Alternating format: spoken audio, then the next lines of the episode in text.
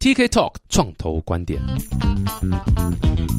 Hello，大家好，我是 TK，欢迎来到 TK Talk 创投观点。那这个 Podcast 的成立的目的呢，主要是让很多。呃，创业家啦，创投啦，或是想当创业家、想当创投的人呢，可以来听看看，就是一些目前产业上发生的一些事情啦。然后我们也会每集邀请不同的特别来宾来分享他们在这个创业或者创投这个呃产业里面所做的一些事情，他们看到的一些趋势的发展，还有分享他们一些想法，是非常非常特别的。那今天呢，为各位邀请到的这个来宾呢，是号称创投界的。教母 算是一个非常非常大人物啦，那也非常有名。如果你呃有在创业中或是创投圈，你没有听过陈希锦这三个字，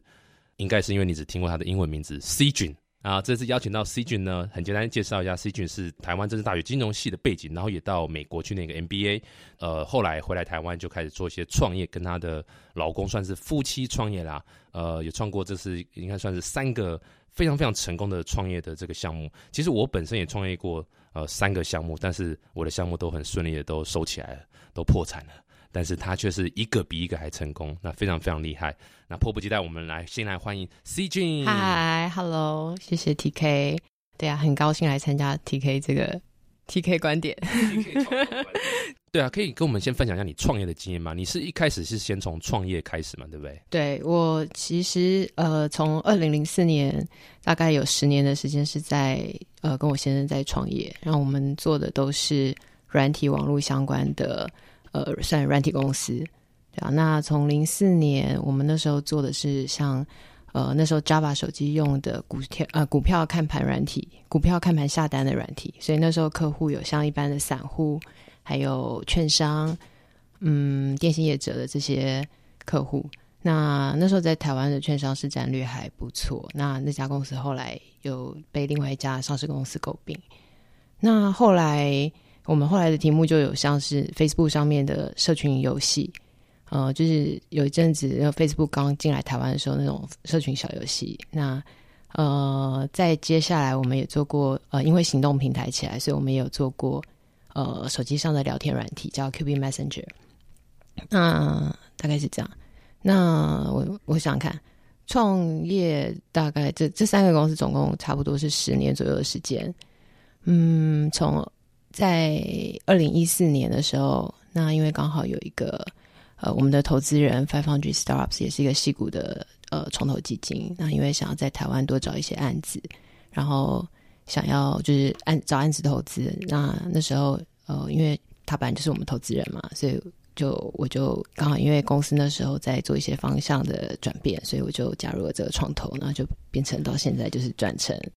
呃创投的角色这样。不错，所以我我先确定一下，因为你知道，就像我刚刚才讲的，我也创业过三次，但是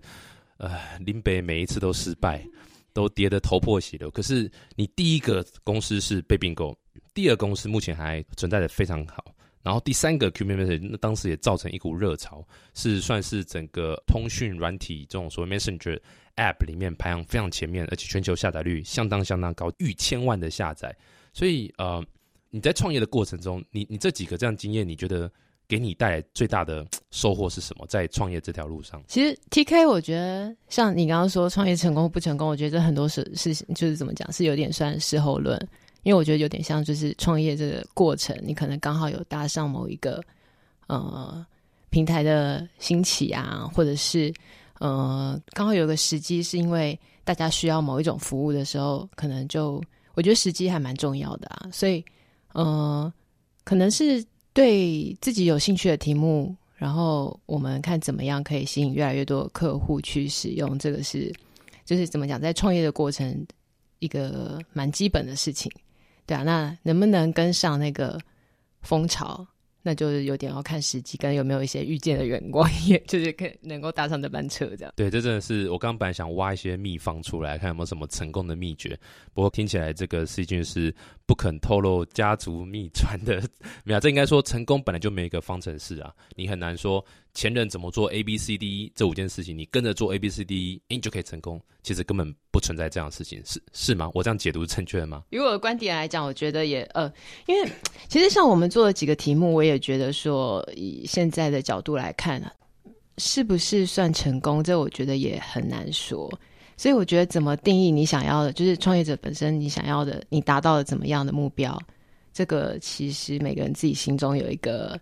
自己的尺吧。嗯，我记得我那时候刚出来创业，我第一次认识你的时候，就是那时候你们在呃让这个 Q B Messenger 这个 app，然后这个 app 是真的那时候是台湾之光。我不乱哈拉，我这人讲台湾之光，我是讲真的是比王建民还厉害那种台湾之光。我这人说话不不夸张。这句话就夸张，不过那时候真的是呃一一一股在做 A P P 的风潮。那是二零一二一三年的时候，大部分所有人都是在做 A P P，然后每个人在做 A P P 的时候，一定都会以 Q B Messenger 当做一个呃不是假想敌，而是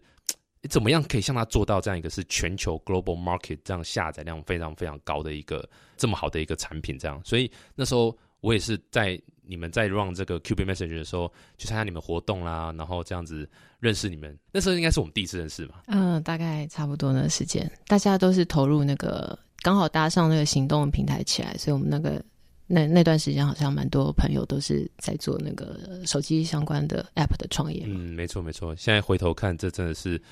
我现在觉得我当初做 A P P 的目的，就是为了认识 C 君。值得了。呃，我没法 Q 一个音效，罐头的笑声的音效。嗯，不过这很很有趣啦。我觉得，所以你刚刚提到说，后来就是你的其中一个投资人 Five Hundred Startups 在找你说，哎，你要不要来帮他们看一下呃亚洲这边案子？是这样子。对，因为非方局是一个虽然是 base 在西谷的一个创投，但是它投资的范围其实是全球。那台湾一直是。我觉得在软体开发来讲，其实，在亚洲算是蛮前面的国家。呃，我们有很好的 software develop 那个软体开发的人才。然后，其实台湾人在很多手机上啊或数位上的消费是真的是全球的前几名。像不管是在手机上。呃，消费买游戏点数啊，或者花在游戏上的时间啊，使用聊天软体啊，或者是尝试一些新的服务，台湾人大概都是首屈一指的。所以，呃，因为很多因素啊，所以那时候像发方局就希望说，在台湾能够多看看一些有在开发跟创业的团队，然后希望能够招募一些团队到美国的加速器，因为发方局是一个。只要有去参加加速器，就会投资的一个创投。没错，没错，所以绝对不是因为那时候政府有很多钱想要给 VC 来用，也是有相关啊。啊，什么是吗？是有相关吗？当然，当然有相关，因为那时候政府也是在推动那个呃吸引国安创投来台湾投资嘛。我想这一定是一个很很就是很大的诱因，这样。嗯，了解。所以呃，刚是 Five Hundred Startup，这种中文叫五百。史达五百创业家啦，Five from Startup，然后待了几年嘛，对不对？对。然后后来又到另外一个也是戏骨的创投，叫做 Hustle Fund。对我去年的时候加入 Hustle Fund 的。去年加入，二零一八年的时候加入。所以呃，我们刚讲那么多这种所谓放放啊，然后创投创投啦，到底什么是创投？我想呃，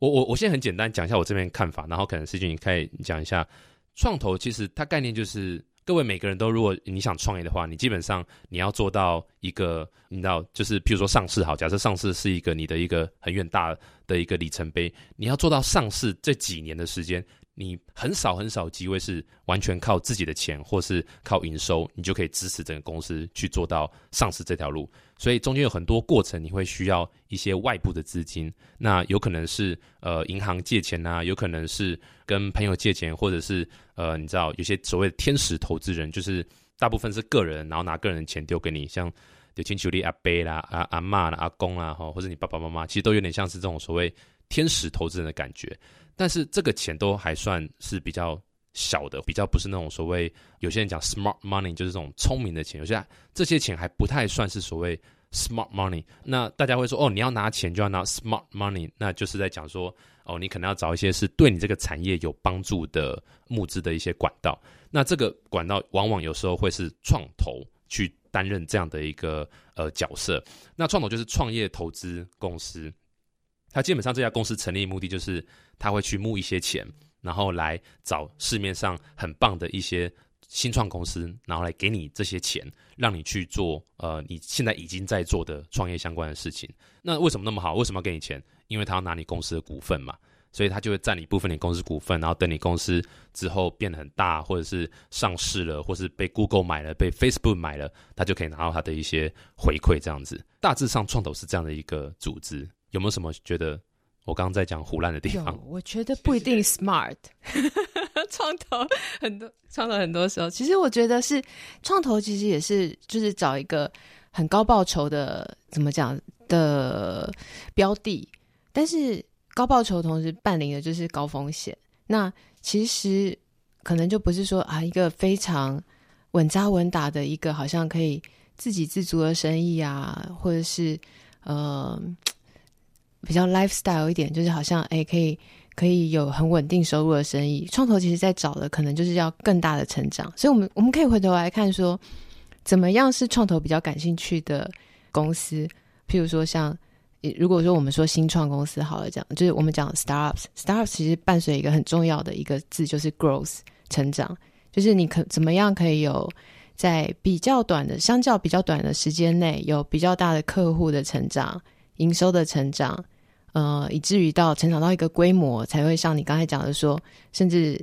几个阶段以后，他希望走向上市这这条路，那创投才可能说。在这这些阶段中间，能够有出场的机会，就是他能够得到他当初投资出去的钱，能够有回报的机会。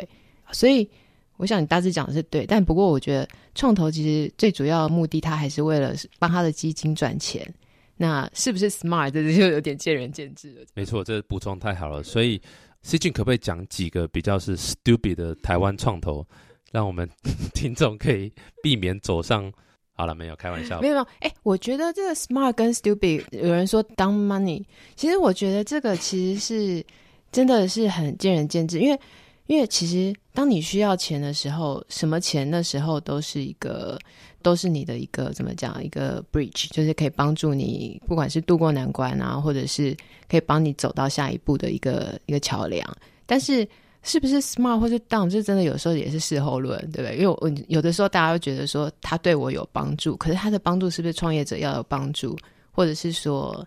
呃，他丢了钱，不管是有时候都有事情都有两面对啊。所以我觉得那有时候只是可能就是形容说两个，就是我们说创投跟新创好像有点像是结婚的关系，你到底是希望跟他有多 close 啊？希望他跟你是互补的，还是就是跟你相辅相成？那其实我觉得都。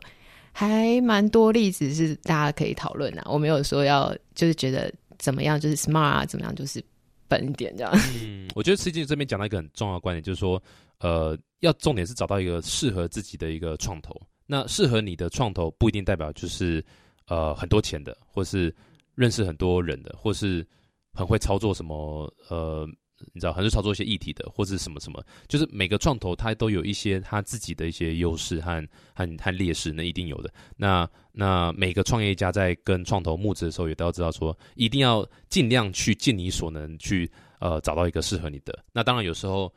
唯一愿意给你钱的是不适合你的。对啊，哎，C 君，这时候你怎么办？唯一如果你创业，唯一愿意给你钱的是一个你觉得就是不适合你的，他的。他的他的投资方式，他的态度，他他的整个操作方式，就是你就是不太喜欢，但他是唯一愿意给你钱的，你会不会拿？嗯，我会倾向不要。如果你就是真的有点像是交男女朋友，要不要多去看看？因为我觉得总是真的就像是我们谈这种交友，就一定还是可以找到比较适合你的，那只是看你要让出多少。你的股份，然后你希望得到的是什么样子的帮助啊？不管是钱或者他的资源，对啊。因为我觉得像创业，其实有些时候我们讲说，嗯，为什么创业是要需要很多角度才有机会成功？其中就是像说，因为你创办人，你可能本来只有呃，可能两位好了，你们可能有的是技术的，那有一位是比较会有商业的设或者设计方面的这种能力。但是要成功，就是一个事业要能够有成就，它毕竟还是有很多角度，不管是财务上啊，或者是呃管理上啊，这样。那你能不能刚好透过你的投资人带给你一些你们原本创业团队不足的部分，然后大家可以一起合作？我说的合作不是说要让投资人来经营介入你的公司，只是有点像说，当你在成长的过程，那你如果刚好有一些。机会获得投资人的投资，那他从同时是不是也可以帮你补足你原本团队呃有些缺少的重要的角色？对，那是不是就是有这个机会大家一起做的话，可以帮助这个事业可以成长快一点？对啊，所以 C 君是属于这个比较玉女贞洁的一个创业家啦，就是你给我钱，我不要，我不为五斗米折腰。如果是我，我我非常同意，因为我一抖我就折了，我不用五斗。那我还觉得说，怎么讲，这太多机会，你应该多去尝试。对，就是你应该是再去找找看有没有你觉得比这位你眼前这位你觉得可能不太合的人，就是你应该再多去找找看，这样。对啊，对啊，刚刚其实是开玩笑，因为呃，我我其实有时候有些人坚持不 不拿钱，坚坚持拿，坚持 拿十块美金我也拿。没有，主要是呃，这个我其实也跟很多朋友聊到这件事情。那我通常会给的建议，其实真的没有正确答案啊。但是如果一定要给，我也会选择是可能就不要拿，然后你就把它结束掉。因为拿到不对的人的钱，其实它就像吗啡嘛，它就像毒品一样。一开始你哇耶呜，哎这边会剪掉吗？就会你一开始会感觉非常非常开心，然后可能真的让你再撑个两三个月。呃，嗯，你还是面临同样的问题，你还是面临同样问题。那或许你有可能。呃，for some reason，你真的找到了一个呃产品，突然这两三月的溢注资金，然后让你突然下载量高啦，或使用率高。可是你的呃股东结构是错的，你的股东有错人，那或者说你的给你一个很差的条件，给你很差的条件，然后最后导致于要么因为。做起来导致股东内的纠纷，然后必须结束，或者说你知道有一些这个做起来之后，然后公司卖掉，你发现你当初签的一些条款是很糟糕，结果结果甚至公司卖掉，你原本的创办团队拿不到钱，拿不到钱，对，这是非常非常可怕，所以倒不如一开始就忍痛这样子。嗯，对啊，但就我想说，每次面临到这种决定的时候都蛮难的，当下那个创办人真的也是很辛苦，你就是要就是得做这个决定，要不要？跟他结婚这样，嗯，没错没错，真的，台湾是那个结婚率这么低，我觉得对不对？创业家就是遵守着那个没办法结婚也拿一些创投钱好了，对。呃，不过呃，C 君现在在 Hustle Fund，那 Hustle Fund 其实看了一下他资料，因为我我其实也在创投界服务了几年时间，那我第一次看到 Hustle Fund 的资料的时候，我觉得呃非常非常特殊，他们走法跟一般的创投是还蛮不太一样的。那一般的创投他比较走的方式说。我一年可能会看个几百个甚至一千个以上的案子，那我可能从中只只选了呃大概你知道可能六十家到一百家，可能不到一百家来做 meeting，来来面对面这样子，那最后投的可能只有五家或十家这样子，大概就是这样的方式去 run 的创投的基金，但是他说放不太一样，他说放是有点把我们在看到所谓 spread and pray 这种感觉。把它在做的非常非常的系统化，然后有一些他们自己的想法去改善这样的方式。C 君，你可不可以聊一下 Hustle Fund 的运作方式？嗯，好，我是去年加入 Hustle Fund。那 Hustle Fund 本来是我之前在 f i v e n d r e Startups 的美国的同事，他们因为看到市场上有一些比原本种子阶段再早期一点的这些投资机会，那我们称作。种子本来是我们大概会讲说早期投资里面最早的阶段，那这几年又多了另外一个说法叫 pre seed，就是在 seed 这个种子阶段之前，比它还要早的。那以后我也不知道还会不会有更早的叫什么 pre pre seed 这样的字出现。你要不要先讲一下，就是 seed，然后 pre seed，或是你知道 seed 之后这这这些是什么什么样的状况？呃，我们刚刚讲说种子阶段啊，那通常种子阶段就是我们创业算是最早期开始拿机构投资人的钱。那在种子之前，大概很多人在创业的时候，他先找的是我们称作天使，那比较多是个人的。投资那可能通常找家人啊朋友，我们说 family and friends 的投资这样，因为呃我们说这个早期投资的开始比较兴盛这件事情，大概差不多在十几年前，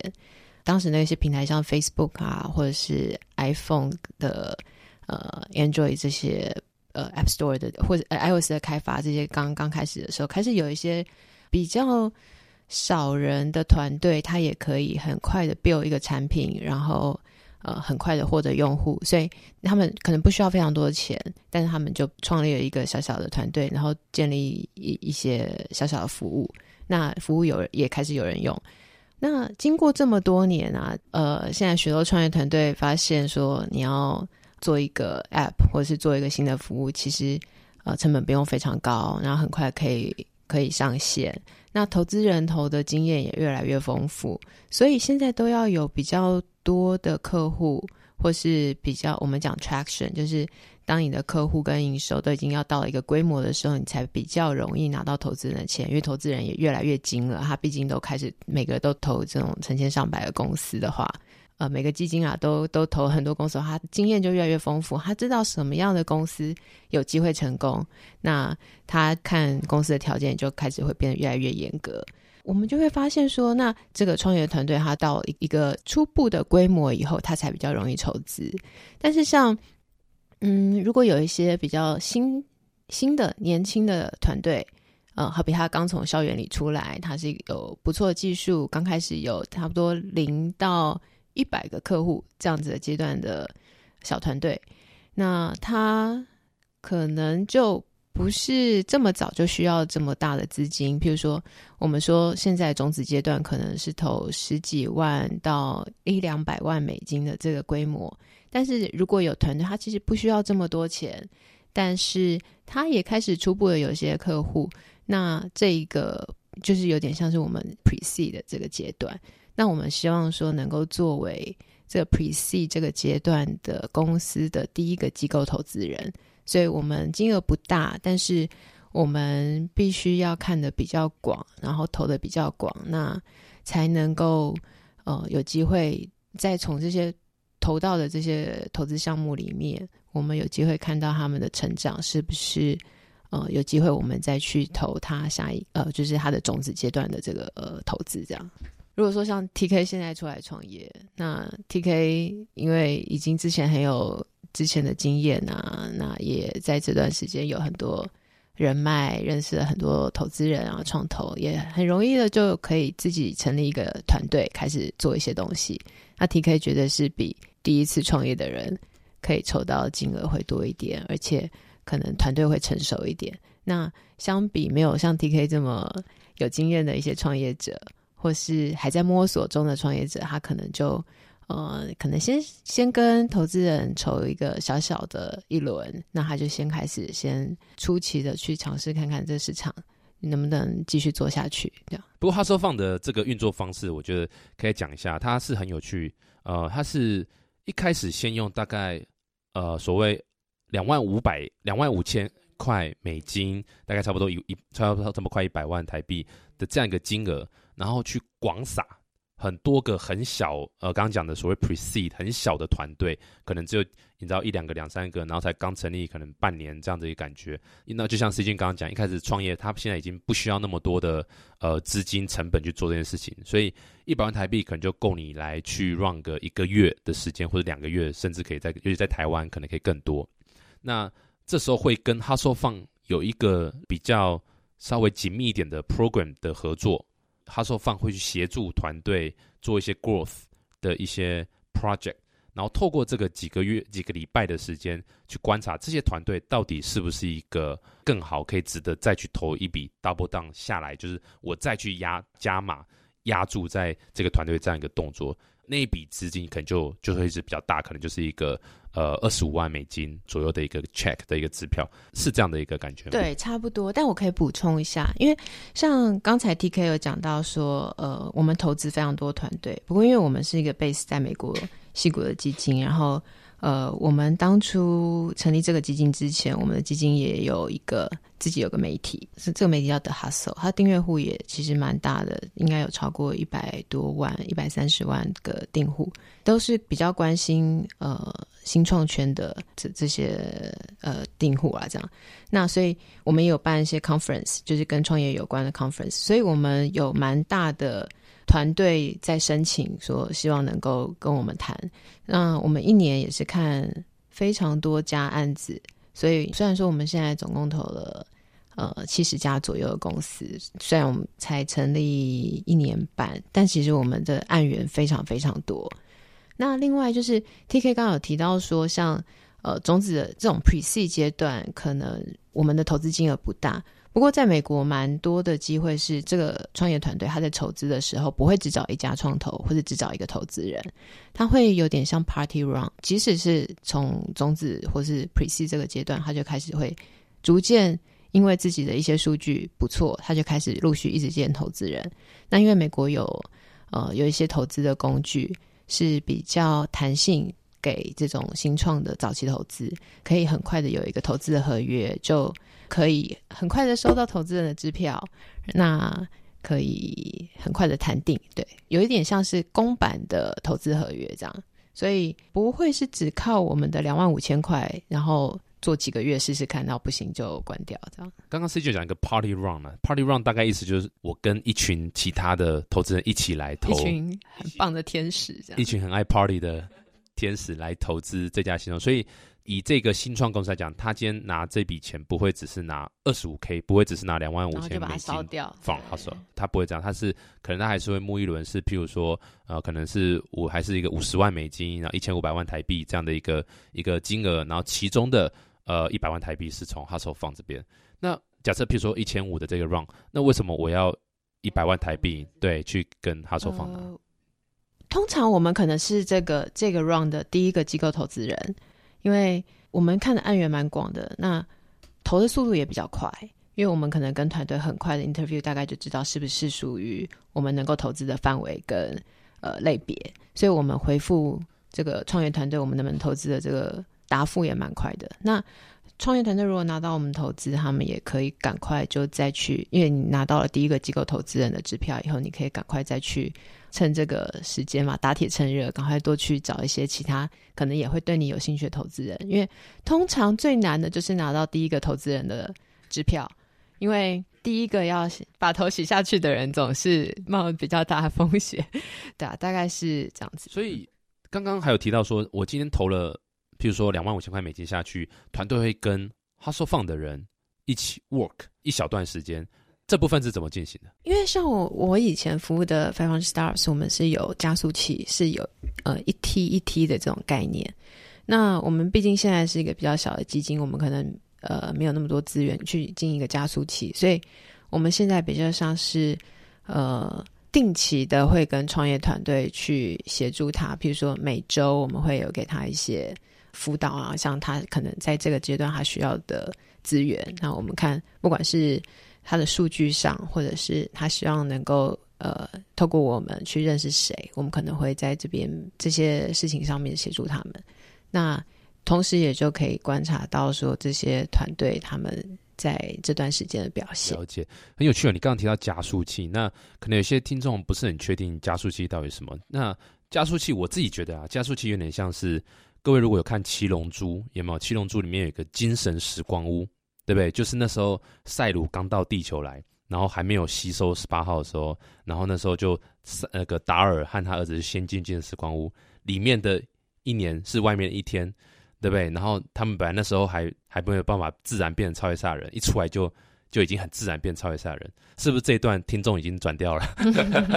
但基本上就是有点像那种感觉，就说我今天是一个加速器嘛，就是我这个地方就是一个。要加速你成长的地方，那他会给你一些些钱，然后会灌一大堆资源给你，让你在短时间内，可能是几个月，有的甚至短的是几十天，然后一群呃所谓的进驻的团队。聚集在一起，然后大家呃互相去，你知道，就是分享一些资讯啊，然后有些 mentor 的资源啊，这种导师资源灌进去，然后一些可能有异业合作资源也灌进去，帮助你成长。最后可能办一个呃类似发表会的概念，去帮助你协助去找下一轮资金或者是其他合作伙伴，大概是这样。所以 C 君他说放之前的 Five Hundred Startup，它就是属于一个这种加速器一个定位。对，我觉得加速器它不只是时光屋的角色。因为我们在台湾可能比较少谈这个加速器，它其实在筹资上面是帮助非常大的。呃，刚刚我们有提到说，像投资人如果要做决定啊，他通常都是看到别人已经有投了，他才比较会吸引他去投资。那加速器因为有了这个 demo day 这件事情啊，就像刚刚 T K 讲的，会有一个发表会，我们常常会鼓励团队在 demo day 之前就要营造几个。呃，机会让自己能够被投资。那被投资的条件当然就是你的事业有有在进度上啊，有在成长啊。那通常我们有 demo day 这件事情，可以让投资人有点意识到说，哦，在 demo day 那天，他会被更多上百个投资人看到。我要不要在 demo day 之前先做了一个投资的决定，免得我呃更多投资人看到的时候，觉得这家团队不错，然后大家都想投，反而到时候 demo day 之后，这个团队的那个估值就增加了，反而会投不到。在美国的几个加速器都还算很常见这样的现象，就像那个最知名的 Y Combinator，很多团队只要被 YC 投到了以后，它的估值就很快的水涨船高。所以比较有关系的一些天使投资人，他就必须在 Demo Day 之前赶快去认识里面的团队，不然在 Demo Day，譬如说这些团队被 TechCrunch 啊这些呃知名的科技媒体报道以后。呃，很有可能，即使你有兴趣想投，你也投不到，因为他们估值就变高了。哎，对啊，那这样 CG，你从加速器的角色，然后现在变成是纯创投的角色，你觉得有没有什么心境上或者做法上要去改变，或者想法上觉得，哎，之前加速器有些做法是不对的啦，或者是啊，之前看团队的方式不应该这样子，有没有这些改变？像我在看，我因为我其实之前也也帮忙一些加速器，然后后来也是转创投，我自己个人是。后来我是比较喜欢创投这个角色，主要是原因是因为，嗯，加速器可能也是因为现在太多加速器，所以反而导致很多加速器其实不确定自己的定位，或是应该说他要怎么帮助新创团队，有时候会造成一些奇怪现象，是说太鼓励一些根本不适合创业的人去创业。那这件事情其实是。有点可怕，因为很多加速器其实根本是没有给任何一毛钱的，那反而是团队是要付出他的时间、精神，甚至他是在帮呃加速器抬轿，因为等于是加速器就对外就哦，好多团队都是我下面的人，这样借由这个去达到他们其他的目的。那反而创投是我之所以要跟你合作，我一定就是要投一笔钱。那这笔钱当然是呃小到你知道就是几十万，大到可能几百万美金。可能会占个十 percent、二十 percent 的一个公司的股份，所以绑得很紧。那真的就达到一个所谓你倒我的的，你你成功我才会成功这样。嗯，所以我现在比较稍微站在创投的成分是多一点，但是我其实非常同意整个生态系里面不能没有加速器这样的角色，因为它还是扮演一个呃很重要的教育性质的一个辅导教育性质的一个地方，让一些其实我还蛮喜欢一些呃非常非常早期加速器它。它的目的可能就是让一些创业家去体验，说我到底是不是适合创业，然后体验个几个月，OK，我发现我不适合，结束就这样子。那这是很棒的一件事情，而不要说我根本不知道什么，我就直接就丢了，你知道几百万、几千万台币下去去去 try，那反而就应该先加入一些加速器尝试看看。这样，针对这个事情，我觉得有事情很蛮有趣的。在美国，许多知名的加速器，它其实是只要每个进来的加速器团队都会投资，所以它的利益其实是绑在一起的。那这是第一点。那另外就是，对于你刚刚说的加速器的这种运作的形式，其实我想很多加速器也都是动态在调整。为什么这么说？因为像以往我们说加速器啊，一年 run 四期，或者是呃半年呃就一年一年经营两期。其实你知道创业的那个它的那个时钟，不是说跟加速器是有关的，它其实是。每个公司它有自己的它的季节，比如说，他公司已经东西就是要 launch 了，他不会等到你 demo day 之前他才去做。就是一个公司的经营，其实不该被一些其他的有时效性的事情绑在一起。对，所以像如果说我今天参加一个加速器，它就是要三月三十一号要作为它 demo day，但是我的产品其实呃还没有 ready，或者是我其实早就该要把我的产品推出。是是不是就不该被这种加速器的这种时间被限制？因为创业许多 timing 就是市场上的 timing 其实更重要，对吧？所以这也是很多就是在讨论加速器的运作的时候，会想到说这种运作的时间啊，还有呃一梯一梯的甄选，这种是不是很符合创业者的需要？这样？那世军，那这样呃也有个问题要问一下，就是因为你服务的都是大部分都是戏谷那边的一个呃加速器或创投。那你觉得戏股的创投跟台湾的创投，你会如果今天是一个台湾创业家，你会推荐他们尽量去找戏股创投吗？还是你会觉得他要怎么去评估？因为现在其实呃，你知道地球村了，所以要接触到这些呃戏股创投也没有到特别特别难。是有选择的。那对于台湾创业家来讲，你觉得他们应该怎么思考这个角度？我觉得在台湾就先找 TK 啊，问 TK 应该找谁？我有叶配这一集是不是？嗯，对，我觉得像你讲的没错，因为现在尤其是台湾的市场，真的是在软体的创业来讲，并不是一个很大、很受到重视的市场。但是如果你的是你你想要经营的产品，其实你目标是要放眼比较广大的用户，不就是不受限于台湾市场的话，其实你不见得只找台湾创投，对啊，很多日本啊、东南亚或者是美国的创投，其实只要你做出来的成绩，或是你的客户其实是在呃就是不同的市场，你你其实都可以去尝试看看。但台湾创投也是。有蛮多都是蛮特别在关心台湾团队的，所以我觉得这个真的蛮看各个团队的的取舍啊。应该说不是国外的月亮就比较圆，呃，我觉得目前大家都在学，而且台湾创投这边，我觉得是跟戏股比起来，这个产业还在发展中，所以呃，其实也蛮多蛮多投资人开始试着去了解，说我怎么去帮助早期新创，我怎么去做，所以不一定一定马上就一定要走到。国外这一块，但是你知道，就像思君刚讲，如果你今天是要走的是海外的市场，尤其如果你要打是美国的市场，呃，那的确是强烈强烈建议是试着找看看美国那边的一些市场切入的一些 connection，那创投会是一个很棒的一个连接点。嗯，我同意，但我也要讲，就是不管你到任何一个国家去做生意，呃，或是找投资。你有没有在地的那个 network？其实非常重要。那就有点像，其实我们说，呃，T K 你是交大毕业的，对不对？那如果说你今天要创业，如果你的人脉有一些交大校友是有机会要投资，那绝对是比你去找其他的管道可能再顺利一点。所以在地的，或是你原本既有的 network，都还是呃最容易给出答案，就是会不会有兴趣投资你的。对、啊比去一个人生地不熟的地方还是容易多了。没错，当然一定要靠关系，关系是最重要的。这个戏骨创投虽然听起来很很很威风、很厉害，不过这个最近有人在调侃戏骨的创投啊，有一个网站叫 VC Starter Kit，我不知道大家有没有看过，就是 VC 然后 S T A R T E R Starter Kit K I T。VC Starter Kit，各位去 Google 一下，看到它里面就是在调侃这个戏骨 VC，他们的穿着都穿一样啦。然后，对，如如何成为一个戏骨 VC，你只要买它，它有很多这个 Zero to One Package，然后还有一些其他这个 Package，你可以买，它里面有包括有这个 Obers 的的鞋子，然后 Patagonia 的背心，然后还有一本 Zero to One 的书，甚至有的 Package 是有这种就是那个呃 Superhuman 的。email 的 subscribe，你你等于是你付他六九九美金，你就可以获得呃刚刚讲那几套这样，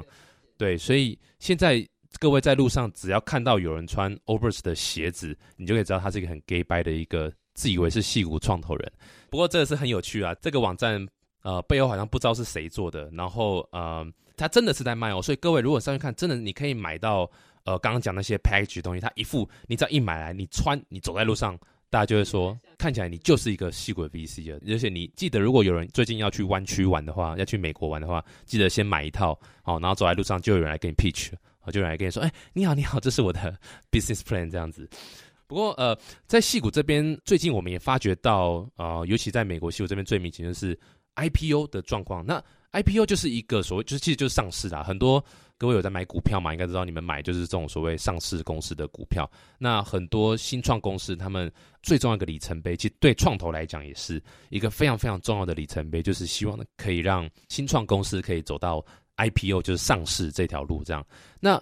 之前前几年我记得很清楚，前几年一六、一七、一八年都没有什么上市的这个动作，可能就是只有 Snap、Dropbox 这几个比较比较有名，然后然后其他都没有了。但从今年的，尤其从三月底到四月到现在这段时间，我们已经看到了这个 Pinterest 已经上市了，然后还有这个 Lift 也已经上市了，然后 Zoom 也已经上市了。有个数据说，接下来还有两百三十五家左右这种所谓 VC 有投资的公司，在今年就会走上上市这条路。CJ 你怎么看这一波 IPO 的热潮？就是有点像我们刚才提到，我觉得这些公司啊，我我们如果去翻一下他们当初创业的时间，差不多是都是二零一零年前后。能够成长到现在二零一九年，其实差不多他们的规模都应该有一定的规模。那同时有一个很重要的事情就是，呃，我们的 VC 的产业如果是做早期投资，很多基金都有它的年限，大部分的基金可能是十年左右的这个年限。那如果你成为一个基金投资人，你其实很希望的是你投资出去的要有那个回报。那如果这些公司有出场机会的话，你这个你你的基金才会有回报。差不多这个十年的时间，我觉得是蛮多 VC 现在是希望这些当初早期投的，然后表现非常好的公司能够出场，这样子他们就可以将钱再还给基金投资人。没错没错，刚刚就讲到说，创投给你钱，他就是拿你公司的股份。那你公司股份怎么让创投再转回他的钱呢？就是你公司呃两条路，最主要一个是你被你知道一些其他大公司买走了，那就就是我们讲的并购。那另外一个就是所谓的 IPO，就上市。所以一旦上市，这些创投他手上有你的股票，就可以马上在这种公开的交易市场里面做交易，就可以换回他的钱。那他这个钱就再还给当初给他钱的那些更有钱的人，金主的金主就对了。所以这就是 VC 当初在跟这些金主的金主讲说：“哎，你给我这笔钱，十年后我会给你三倍、五倍的钱回来。”这样，那基本上就透过这样，所以。刚讲这些 IPO 的一个热潮，在今年 IPO 热潮蛮多，也是因为的确是很多 VC 在二零一零年那段时间成立的，那他们需要去做一些 cash out 的动作，所以也会让鼓励他的团队们去做一些上市的动作。不过这边有一个很有趣的现象是说，呃，也有数据显示啊，就是说八成以上的公司目前上市的是没有 profit，没有没有利润的，就是赔钱、亏钱的状况去上市。那这个状况，我觉得个人觉得是啊。台湾的团队比较不适合有这样的一个想法，就是说，台湾团队如果要跟创投呃去做募资的时候，不太建议说，呃，反正我们就先冲流量嘛。然后你看那个那个 Uber 也赔钱上市，你看你看那个呃呃 Lyft 也赔钱上市，呃，其实这个是比较不太建议这样的做法。C C 俊，你同意吗？嗯，我同意，因为我们首先看市场好了。如果说呃这些美国上市的这些公司来看，他们其实。呃，他们走的还是一个就是规模的这种走法。他们呃，虽然这些上市公司现在只有 Zoom 是赚钱的，但是很多公司它业绩本身就是它的 revenue 本身还是成长的蛮快的。那它的成本和费用其实有在那个营收的比例其实有逐渐的变少，意思就是说它亏钱的程度有在减缓中，所以。这个是美美国这这一批 IPO 的状况。那如果看台湾，如果要有出场的机会，其实呃，我们因为上市的法规的规定，其实你公司要有一定的营收，而且是要在赚钱的状态，才有上市的机会。所以我觉得这两个市场不太一样。对，这一波 IPO 应该会让整个湾区的房地产的 这个房价会再往上升，因为会造就蛮多这个百万富翁、亿万富翁这样。好，那下一个议题，我想跟 C 俊讨论一下，就是一些我们很常见创业啦和创投的一些迷思啊。那 C 俊，你你有没有遇到过一些你觉得一定要提出来一些迷思？你觉得创业家有哪些迷思？就是我今天要出来创业是因为什么什么？其实还蛮常感觉得到，说有些人想创业是为了不想在现在公司上班，那可能不喜欢现在工作环境或老板，那他觉得说要出来创业。就可能就是像说为了创业而创业，并没有一个自己非常想要投入去做的题目吧。哦，就是看老板不爽，所以我决定要出来创业这样子。有一点就是对，有点像这样。然后很多是自己创业之后才发现，哎，其实老板真的不好当。因为我我常常讲一个呃论点，就是说当员工是很幸福的，因为你连尿尿你都在赚钱。为什么？因为员工是算月薪，只要每个月的五号一到，听懂你的钱就就进来了。那所以。他不管你做怎么样，反正你时间到就有钱嘛。所以你就算是那个时间在尿尿，你也是在赚钱，因为每一分每秒你都在赚钱。对，你尿越久赚越多，对，就这种感觉。但老板不是啊，老板是每天一张开眼睛你就在花钱，那你没有人付钱给你，你就是没有赚钱，所以那压力是差蛮多的。对啊，那另外就是，其实创业的时候，你的老板就是直接你面对的顾客，跟如果你有投资人的话，其实他也算是你的老板。怎么讲？说他也是你你必须交代的对象啦。对啊，所以那个辛苦，我觉得不见得说是就就没有。对，所以不管躲到哪里结果你都还是有老板。就算是自己你都不拿创投的钱，你就算自己的工作室在做，但是你后来结婚，你有个老婆，你就还是有个老板，老婆就是老板。假如说算了，不要我不要我我那个在家里面我是大男人，我我可以掌控家里一切，就你生一个小孩，小孩就是老板，人生就是一直在当员工。啊，我觉得还有一些迷思，像是如果有些创业家在筹钱的时候，他可能规划的都是说啊，我接下来十八个月啊，三年五年，他觉得他大概需要多少钱。不过我觉得筹资这件事情，其实常常是伴随着你你的经营状况好不好。尤其是当你经营状况好的时候，你其实不必限于说，呃，我接下来几个月需要多少钱来这样筹资，因为，因为我刚刚讲的创投其实也都是为了想要赚钱，所以即使你不需要钱，但是如果你现在是一个状况很好，创投其实还是希望能够分一杯羹，所以他还是会想加入。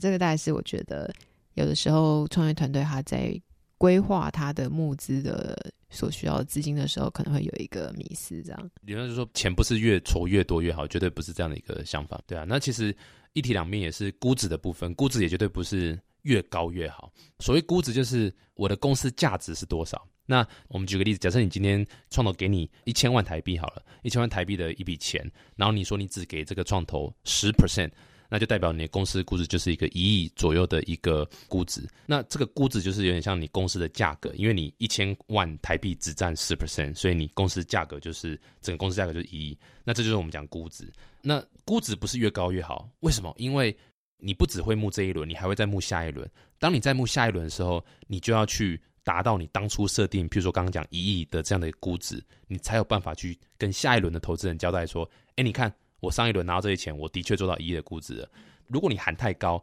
你就给自己太大压力，做不到这样的一个目标，你反而就有点像拿石头砸自己的脚，那就会下一轮在募的时候是非常非常困难。嗯，没错没错。那其实你估值多少，其实市场大概都会有一个它差不多的标准。那不太是像说你是只要喊价有人投，你就可以成为说呃是不是一个独角兽？因为要能够支撑你的市值、你的估值，其实都还是要，就说基于你自己公司现在目前的营运状况啊。还有没有什么其他迷思？创业家遇创投的时候，呃，有的时候会遇到一些创业家，呃，他可能在聊说，嗯，什么创投都不投他，好像就是会比较抱怨说，啊，创投都不懂他，对啊。其实我自己是承认，其实我觉得创业者应该是最。了解自己在做什么，那可是创投投不投，其实每一个基金它都有自己的考量，不管是投资的阶段啊，或者是他是不是已经有投过你类似的公司了，那他其实就不能再投你这家公司。对，所以其实投不投的原因，其实我觉得大家都很复杂，不必特别听说创投回复你说，呃，我投你或我我不投你，就给你的那个借口这样。那有时候会遇到有朋友说：“哦，某某创投约我要聊天，可能他就抱着比较大的期待说，哎，好像已经要投我了，对我有兴趣。”那我会觉得，可能平常心交朋友开始，因为真的就像交男女朋友，不会说：“哎，你要跟一个人去联谊，第一次他你们两个就开始谈婚姻，就是怎么办婚礼这样。”不会，不会，都直接谈说晚上要不要吃饭啊？对啊，而且呃，有时候。有时候会看到呃一些就是创业家会在呃公开的这个社群平台上面会播说啊，今天呃某个创投拒绝他了，或者是说那可能创投不是很理解他在做什么，然后就呃会稍微跟大家讲一下说啊这个创投不 OK，然后然后不了解在做什么这样，呃，C 君有被骂过吗？呃，首先我觉得刚好有这个机会的话，可以讲一下创投。的一些怎么怎么怎么运作啊？因为像呃，其实创投它每不同，就像刚才讲，我们现在是一个 pre C 的基金嘛，但是也有很多基金是不是在这个阶段，他们可能是投 A 轮或是 B 轮，甚至是 pre IPO 的。那每一个基金都有点算各司其职，现在大家分工越来越细，看不同阶段的投资人，他就是的基金，他就是没有办法去投非他那个阶段的投资项目。所以，譬如说，像我们现在可能投的估值大概都是，呃，三百万美金以下的公司。所以，如果今天你是要筹三百万的，然后你估值可能已经有三千万美金了，那我就其实已经。没有办法看你这样的公司，所以。所以有时候大家是要，就是就像刚刚讲，你要约喝咖啡吃饭，其实就是为了要彼此能够了解一下你现在大概是谈什么样的阶段，你公司是做什么。就像我们可能不是